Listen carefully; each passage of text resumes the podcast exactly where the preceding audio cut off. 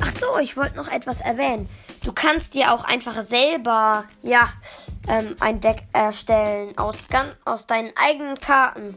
Also ich würde mir dann entweder Karten kaufen, wie ich es gemacht habe, und dann diese Karten zu einem Deck formen. Aber am besten nicht zu viele überpowered starke Karten, weil du sonst sehr, sehr wenig spielen kannst.